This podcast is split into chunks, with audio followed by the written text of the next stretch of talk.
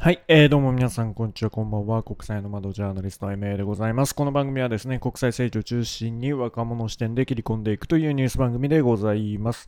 えー、今回はですね、アメリカの中間選挙について、えー、取り上げる予定なんですが、あ一つ、ちょっと喋っておこうかなと思うことがあります。それが、あの、台湾ですね。えー、ま、中国の、ま、軍事演習が、あね、えペロシ招待をきっかけに始まり、で、えこれはあ引き続き行われるということなんですけども、まあ、これは、あの、え日米対に対するプレッシャーをしっかりかけていく狙いなんだろうなと思う。一方で、まあ、そこまで、えー、本気で、えー、来る、要はあ台湾ダッシュという行動を本格的に引き起こすようなものではないかなと思います。それで、えー、前回ペロ招待について取り上げたときに、えー、ちょっと、あの、取り上げなかったあ見方なんですけども、これはですね、アメリカの、方の学者とか、えー、ジャーナリストの中でこういう見方をしてる人もいるんですけども、えー、ちょっと日本のメディアとかとは見方がちょっと違うので、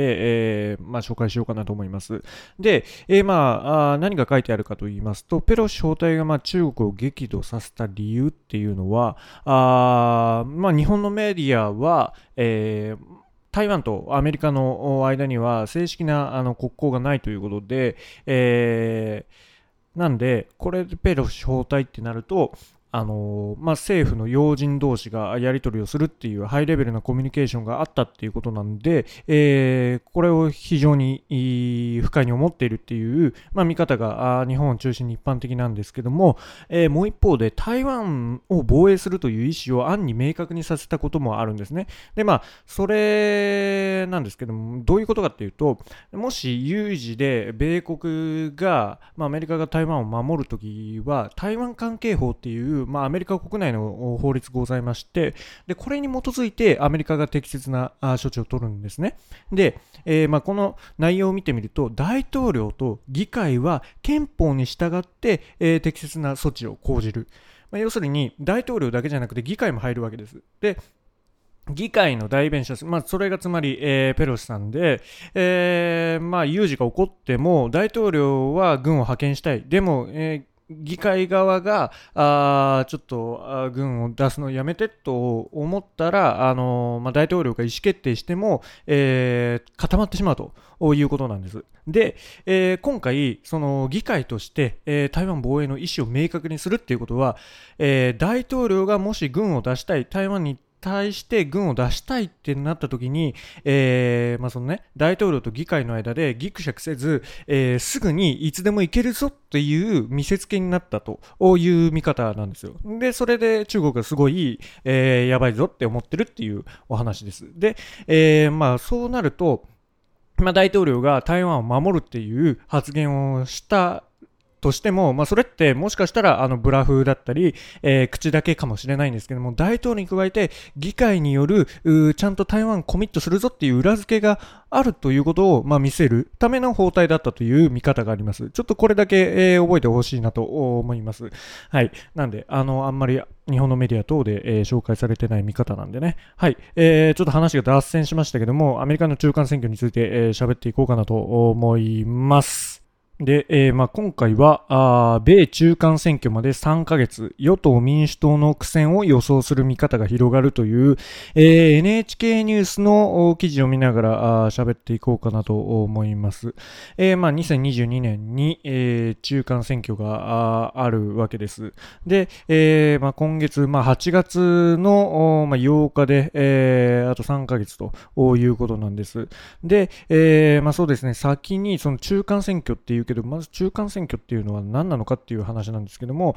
えー、まあ、これは、あの、大統領の任期って4年じゃないですか。で、4年の間の中間、まあ、つまり2年目に、えー、実施される、まあ、議会選挙であるので、えー、中間選挙と呼ばれているわけです。で、えー、アメリカの議会は、まあ、日本と同じ任意制でして、まあ、上院と下院があります。で、えー、まあ、上院っていうのは任期が6年なんですけども、2年おきに3分の分の1ずつ、えー、入れ替わるわけですね。改選するわけです。で、会員に関しましては、あ2年に一度全員会員、えー、改選されるわけなんです。なんで、えー、上院の3分の1、えー、会員全員があ変わるということで、まあ、その政権与党、まあ、今でいう民主党ですね。で、えー、まあ、それがやってきたことの評価が、まあ、国民からの評価が反映される、えー、選挙が中間選挙。まあ、2年やってきてね、政策どんどんやってきて、えー、まあ、その評価になる選挙であるということなんです。で、えー、まあ、州知事などの、まあ、地方選挙も中間選挙と、まあ、合わせて行われるるんですよ。で、えー、まあ、選挙の日は11月第1月曜日の翌日の火曜日と決まって、えー、いるといったのが、まあ、アメリカの中間選挙です。はい。で、えっ、ー、とですね、まあ、この、まあ、ポッドキャストを聞いてらっしゃる方、結構ね、あの、アメリカに住んでらっしゃる日本人の方も多いので、えー、本当はこうだよとか、あの、現地アメリカではこうなってますよみたいなことがあったら、ぜひ教えて、えー、いただきたいんですけどもね、えー、まあ、NHK のこの記事によるとですね、まあ、あのーメインの、まあ、一種というか、まあ、問題は記録的なインフレなんですね。で、えー、バイデン大統領は、あまあ、それに対処できてないと、まあ、国内、国外とも、それほど、えー、振るった政策がないとえいうことで、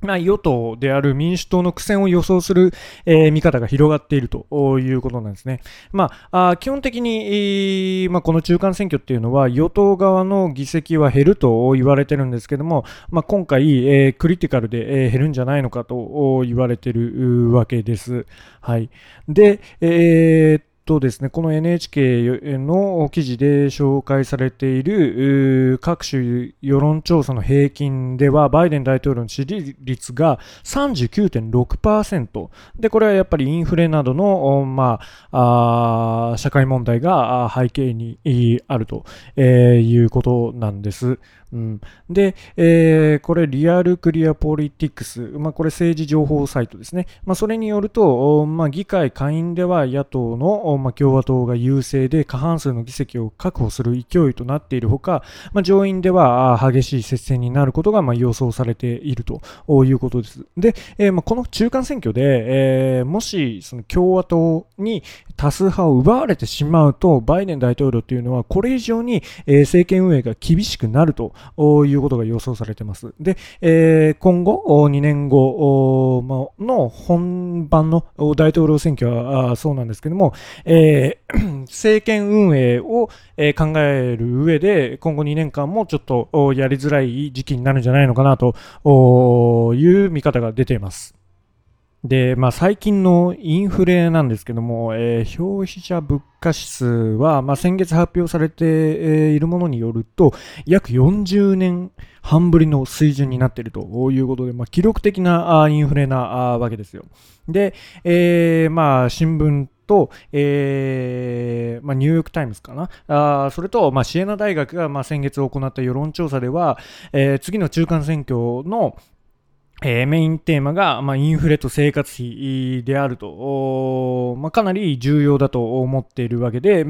えー、まあ、市民生活が、あまあ、経済の状況が非常に困難な状況であるから、まあ、それに基づいて、えー、選ぶというようなことが、まあ、調査結果として分かっているということです。で、一方でね、えー、その現政権、バイデン政権がやっている、まあ、国の経済や経済状況についてどう思うかっていう、えーまあ、調査項目目に関しましては、えー、良いと答えた人、まあ、とても良い良いとはあるんですけども、えー、まあ、合わせて10%しかない。えー、つまり、まあ、アメリカ経済は非常に厳しい局面に立っているというような、感想を持っている人が多いわけですね。うん。で、えー、まあ、そのインフレ水準高くなって、まあ、市民生活苦しめられるとどうなるかっていう話なんですけども、えー、まあ、これ、どこの国でも一緒なんですけど、大抵の人って、えー、自分の,、まあ、その半径5メートル以内の生活というかあ、自分の生活に関係あることしか興味ないんですね。だから、あ長いこと日本でも外交とか、あまあ、安全保障について議論をしなければならないのに、そういったことを国民に向かってアピールしても、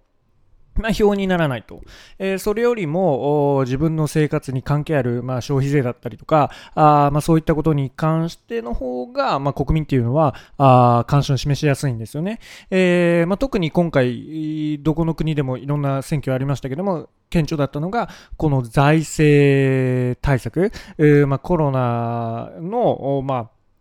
抑える、まあ、対策もそうなんですけども、まあ、それとセットでコロナからの経済政策どうするかっていうところで、まあ、国民の関心が高まった。で、えー、まあ、そこがメインの、まあ、論点になっているわけで、そうなると、特定のなんていうのかな、支持を持たない、えー、人々っていうのは、あのー、どこが一番その経済政策とか自分の生活を良くしてくれるのかなっていうポイントで、えー、判断するわけですよね。だから、あの無党派層とか、あまあ、一部民主党支持者の間でも、ちょっとバイデン政権よりも、まあ、共和党の方がいいんじゃないのかっていうふうに、えー、傾いたりしてるわけです。で、えー、まあ、この NHK の記事には、あちょっと、そのインフレがどうなってるのかっていうことを、まあ、インタビュー形式というか、えー、ちょっと生活を紹介してるんですけど、まあ、とある男性がですね、スーパーに買い物に来ていた男性にインタビューしてるわけですけども、あらゆるものの値段が2倍近くになっていると。で、生活に影響している。と言っているわけで、で、中間選挙では絶対に共和党に投票するとおっしゃってます。で、まあ、この方はあのパーティーやイベント向けに料理の宅配サービスを行っているというわけですね。えー、この方とは別ですね。えーまた別の人は、あの、その宅配サービスを行っている人はですね、えー、まあ、この食材費とかガソリン価格の高騰を受けて、料理の値段を平均で16%上げたそうなんですよ。で、そうすると客からの注文が減少してしまって、えー、収入が減るというようなことになっているわけですね。で、3ヶ月間の売り上げ40%、え、減少したということで、まあ、非常に、え、厳しい、え、生活があ続いているという感じなんです。で、ここを解決しなければならないと、バイデン政権に未来はないという感じなんですね。で、え、気になるのが、もう一方の共和党はどうしているのか。あ共和党といえば、トランプ前大統領のこのね、えーまあ、話というか話題を欠かせないわけですけども、えー、まあ、トランプ前大統領はこの国を取り戻すと言ってるわけですね。えー、まあ、要するにバイデン政権がやっていることは失敗したと。で、ま、インフレの現状に触れて、今私たちの国は衰退している。えアメリカは衰退して、えま失敗している。我々はこの国をすぐ取り戻すべきだと。ま要するにバイデン政権を批判して、その反バイデン票みたいなところを、えーね、かき集めて、もう一回大統領に返り咲こうとしてるわけですけども、一方で、えー、未だにその2年前の選挙での不正っていうのを、同じように、えー、アピールしてるわけですよ。2回とも選挙に勝ったけども、こんな不正な、あえー、選挙結果によって、えー、今こう、バイデン政権が誕生してしまったということ、まあ、それから、まあ、いろんなトランプ大統領は、えー、国内外でちょっと失敗もしてるわけですよね。で、そういったところはあ触れないで、えー、とりあえずバイデン政権の批判と、えー、この、なんでしょうね、2年前の不正選挙について、えー、まあ、不満を言うということで、えー、まあ、支持を高めているっていうところがあります。で、えー、今後もし大統領になってどうなるのかっていうのは、あちょっと見えないところはたくさんあります。で、実際にですね、これ共和党系の政治コンサルタントのジョン・フィアリー氏の、まあ、話というか解説がされてるわけですけども、トランプ氏は2年前の選挙についてばかり話して、将来何がしたいのかわからないと、えー、人々は過去の話にうんざりしているという、まあ、指摘をしている。で、えー、東部メリーランド州に住む共和党支持者の男性は、あトランプはたくさんの偉業を成し遂げた。しかし、悪いこともたくさんしたと。彼は自分の悪かったところを認めていないということで、トランプを支持できないという考えを、えー、示しております。で、えー、まあ、そういった動きを受けて、えー、共和党内ではトランプ氏から、え距離を取る動きをしているわけですね。うんで、えーまあ、このうち複数の世論調査で共和党の大統領候補として、えー、名前が挙がってるの、まあ、2番手についているのが南部のフロリダ州の知事、えー、これデサンティスさんという方なんですね。で、このデサンティスさんっていうのは、まあ、あのー、まあ、トランプに近い感じではあるんですね。えー、まあ、要するにミニトランプ的な、コトランプ的な感じなんですけども、まあ、実際どういったことをしてきたのかっていうと、まあ、コロナ対策で、えー、学校のマスク着用の義務化を禁止したと。これ、まああのー、義務化もま日本でも受け入れられないし、えー、それを禁止するっていうのもなかなか日本の価値観では信じられないことなんですけども、ね、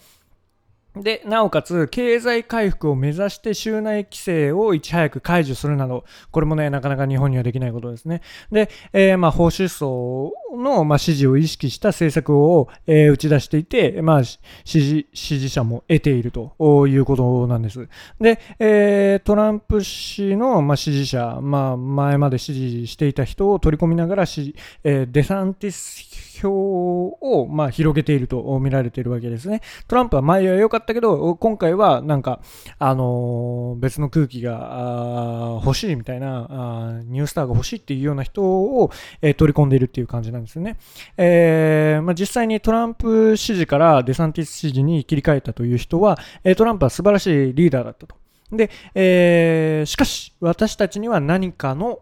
変化が必要だと。で、え、デサンティスは、えー、分断を生むリーダーではなく、人々とうまくやるだろうっていう、えー、こういった期待もあるわけですね。うん。だからまあ前回その4年前ではトランプの全面支援を受けて知事選挙に挑んでるんです。で、今回の選挙ではトランプ支持に、要請せず距離を取る動きを見せていると。で、そのデサントランプ、デサンティス、ペンスと並んでるわけです。そのトップ3の共和党の大統領候補が。で、マイク・ペンスっていうのは、前回トランプ政権の副大統領だった人物なんですけども、今回トランプ氏と距離を取りながら、えー、活動を活発化させているというような感じなんですね。まあ、あのペンス大統副大統領、前副大統領ですけども、まあ、これも結構保守的な方でして、えー、まあ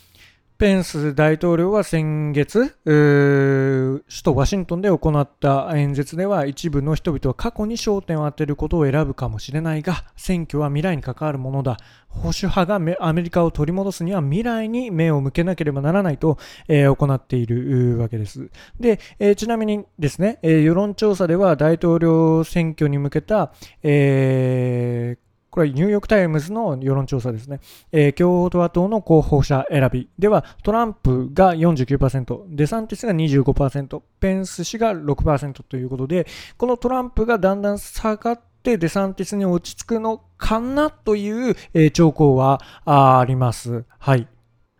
で、まあ、トランプ前大統領の自宅に、その FBI が強制捜査に入ったと。で、まあ、捜査容疑も不明ですけども、まあ、トランプが昨年、えー、退任時に機密内容を含む文書を持ち出して自宅に、運び込んだ疑いに、えー、関連したものと、えー、それで、まあ、強制捜査になったっていう、まあ、ニュースがね、この8月に飛び込んできましたけども、まあ、そういったところも中間選挙に影響するんじゃないのかと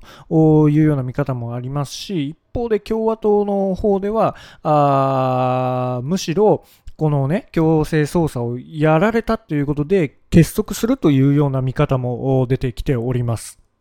で、まあ、一方の民主党が、まあ、巻き返すポイントになるっていうのは、えー、人工妊娠中絶ですね。えー、まあ、先月にですね、ちょっと前に、えー、連邦最高裁が人工妊娠中絶の権利を認める判断を覆した。あまあ、それに対してなんですけども、世論調査では、えー、特に若い層とか女性などの6割ぐらいが中絶に賛成してるんです。で、えー、まあ、最も保守的な州の一つであるカンザス州の住民投票では、えー、中絶権利の擁護派が上回った。ここですね。えー、これを、まあ、材料にして、まあ、インフレという、えー、困難はありますけども、好転させる、民主党にとって好転させるいいカードになるかもしれないっていうのは、あ一つ、米国国内を見る上で覚えておいてもいいんじゃないのかなと思います。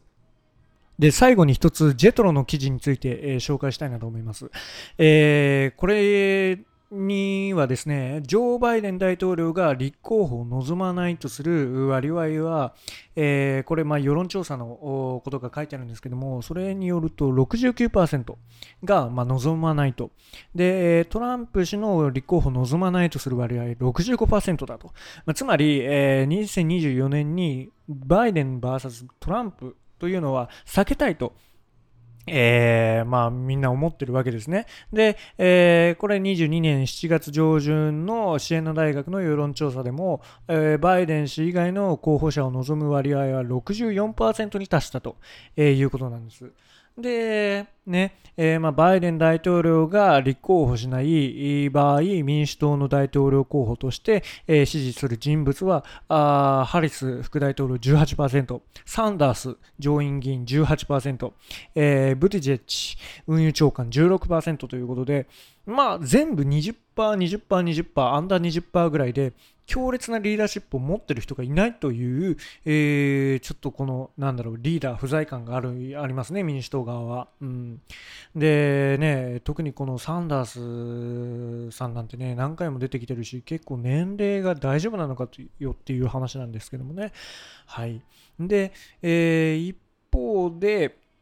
えー、まあ、先ほど共和党のことについても言いましたけども、